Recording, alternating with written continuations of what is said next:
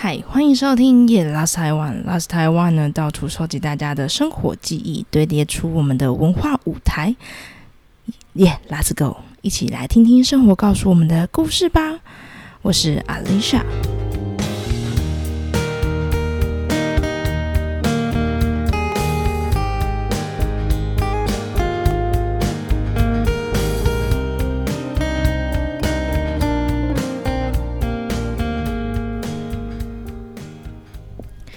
前几天呢，我跟一个美食记者在吃饭，我们就吃一个超级老套的割菜鸡，就是挂菜给啦，真的是蛮好吃的。那天蛮热的，其实大家应该是去吃羊肉卤，它的羊肉卤是那种没有水，只会加米酒的那一种。人非常多，满满的刚下班的上班族，白衬衫、歪歪的领带，旁边呢穿窄裙的同事啊，女同事们，想要维持一些温婉的形象，但几杯呢？几杯汤下肚，因为都是酒嘛。那两桌后，我就听到他在吆喝了。这个美食记者啊，呃，是在他离开上一家公司之后，我们才比较熟悉的。这次吃饭呢，是为了想邀请他来上我们的节目。我们在聊他最近在做的事情。他问我，啊，上你们节目要聊什么？我很喜欢他看起来很神采奕奕的样子，就是好，好像很多事情都可以分享，然后也想分享，是那种发自内心的想分享。我说我想要你来聊台湾米，因为他曾经呢跟着米鉴定师上山下海，台湾米有太多可以分享，怎么煮，哪一种品种怎么吃，而且你知道池上便当用的米不是池上品种的吗？台湾米真的很厉害，但是他跟我说，这时候还不到米的季节。他说：“你等十二月，十二月我给你最棒的题目。那时候会有一个新的品种要发表，那才是台湾米要跨到下一个阶段的见证。”我当然是马上说好啊，所以大家可以期待一下十二月的人物对谈啊。这就代表呢，我们今天呢没有语坛人，只有我，只有我。然后，但是我想要做用这个做延伸，因为那天呢，我们就是坐在羊肉炉。呃，还有瓜菜给的户外，然后不会太冷，这个季节刚刚好。然后吃完饭呢，刚好散步回家，那种温度啊，非常适合孤单，也非常适合独立。我最近呢，终于脱离了啊将近四年的通勤生活。然后想来分享一下跨出舒适圈这件事。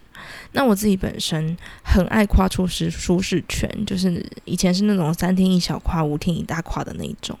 但不知道是从什么时候开始，跨出舒适圈对我来说非常困难。以前只要在同一个地方待太久啊，就会觉得。OK，差不多喽，可以离开喽。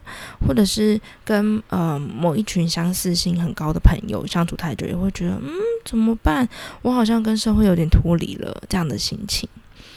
啊，然后但是呢，就是这是快要四年来的时间，我是一个通勤台北桃园近四年的上班族。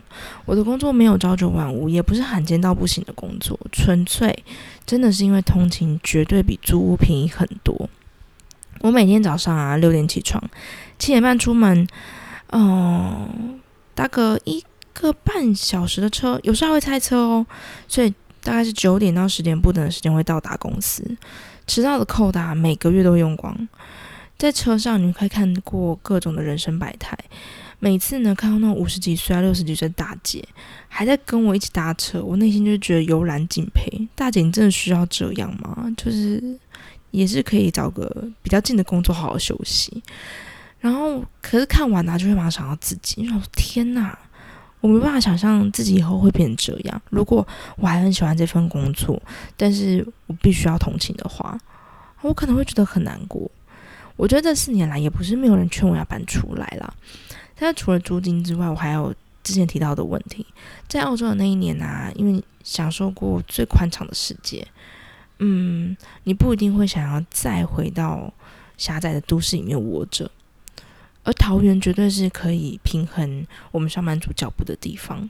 我深刻发现这个事情啊，是呃，有一年我去马德里的时候，想说住市区方便，然后结果我自己一出门就觉得好别扭，太热闹了，人很多，到十二点多到一点多，他人很多。请问谁要下楼就看到雕像啊？谁要下楼就看到观光客，我才不想。对，这例子好像有点太极端，可是就是因为这样，慢慢的发现自己喜欢什么，在呃各种的旅行或是各种的生活事物上面，发现通勤这件事情虽然花了很多时间，但是它绝对可以呃在那个时间里面去平衡掉你觉得很匆忙的那个脚步。所以我没有完全否定通勤的好，但是我觉得人生最精华可以做很多事情的时候，我把所有的时间都放在通勤了。其实这几年啊，每一年都想搬出来，每一年到最忙的时候，就会想说：天哪，九点十点下班还要通勤回去，我还要想说最后一班车现在是什么时候，会不会搭不到车？然后呃，又下雨，下雨。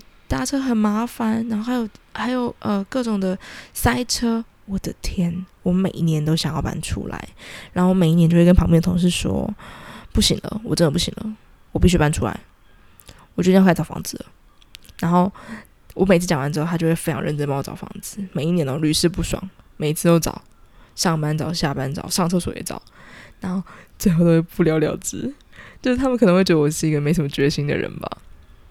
可是因为有一部分是我希望可以找到我很喜欢，而且可以久住的地方，我其实不太想要再搬来搬去。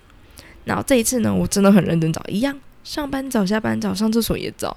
然后大家都觉得我可能又只是说说，那最后还是让我们找到了一个很安静的地方，到晚上都只有住户，然后大家都慢慢的。然后看完这个房子啊，我第一个想法就是想说，OK，就它了。我根本没问价格，就想说价格，呃，应该是可以到时候再解决吧。然后因为房东太太很可爱，她是说她原本这房子是要装潢给她女儿住的，就没想到女儿很快就结婚了，所以她就只好把这房子就是再租出来。然后我就看完之后就想说，好，就她了，就租了。租呢，就是呃舒适圈跨出来的开始。除了你要搬出家里之外。你还要再想说，你的房租每个月要从哪里来？那除了房租之外，你还有没有钱可以再存下来？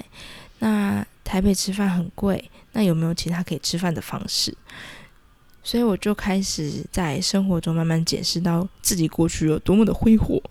譬如说，我现在不会去早上不会去买咖啡，因为有一天我去买咖啡的时候，发现，天哪，这咖啡是一杯七十五吗？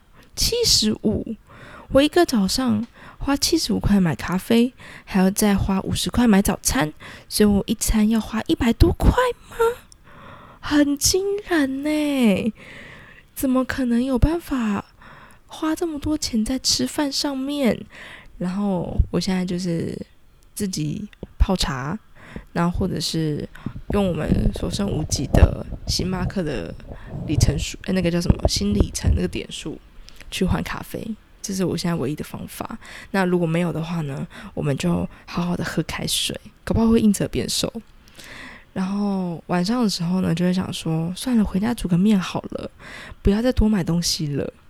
这就是跨出舒适圈的开始，好像回到大学生活。大学的时候，因为要省钱，那时候的租金还是现在的一半而已。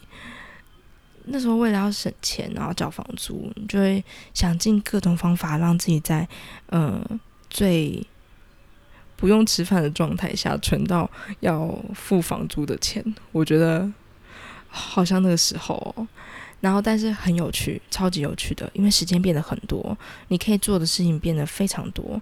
譬如说，如果之后大家想要我们一周二更三更的话，我可能一定要搬出来才做得到吧。所以我自己觉得搬出来有好有坏，然后但是要自己面对的事情变得很多，但是那种跨出舒适圈的感觉还是很棒。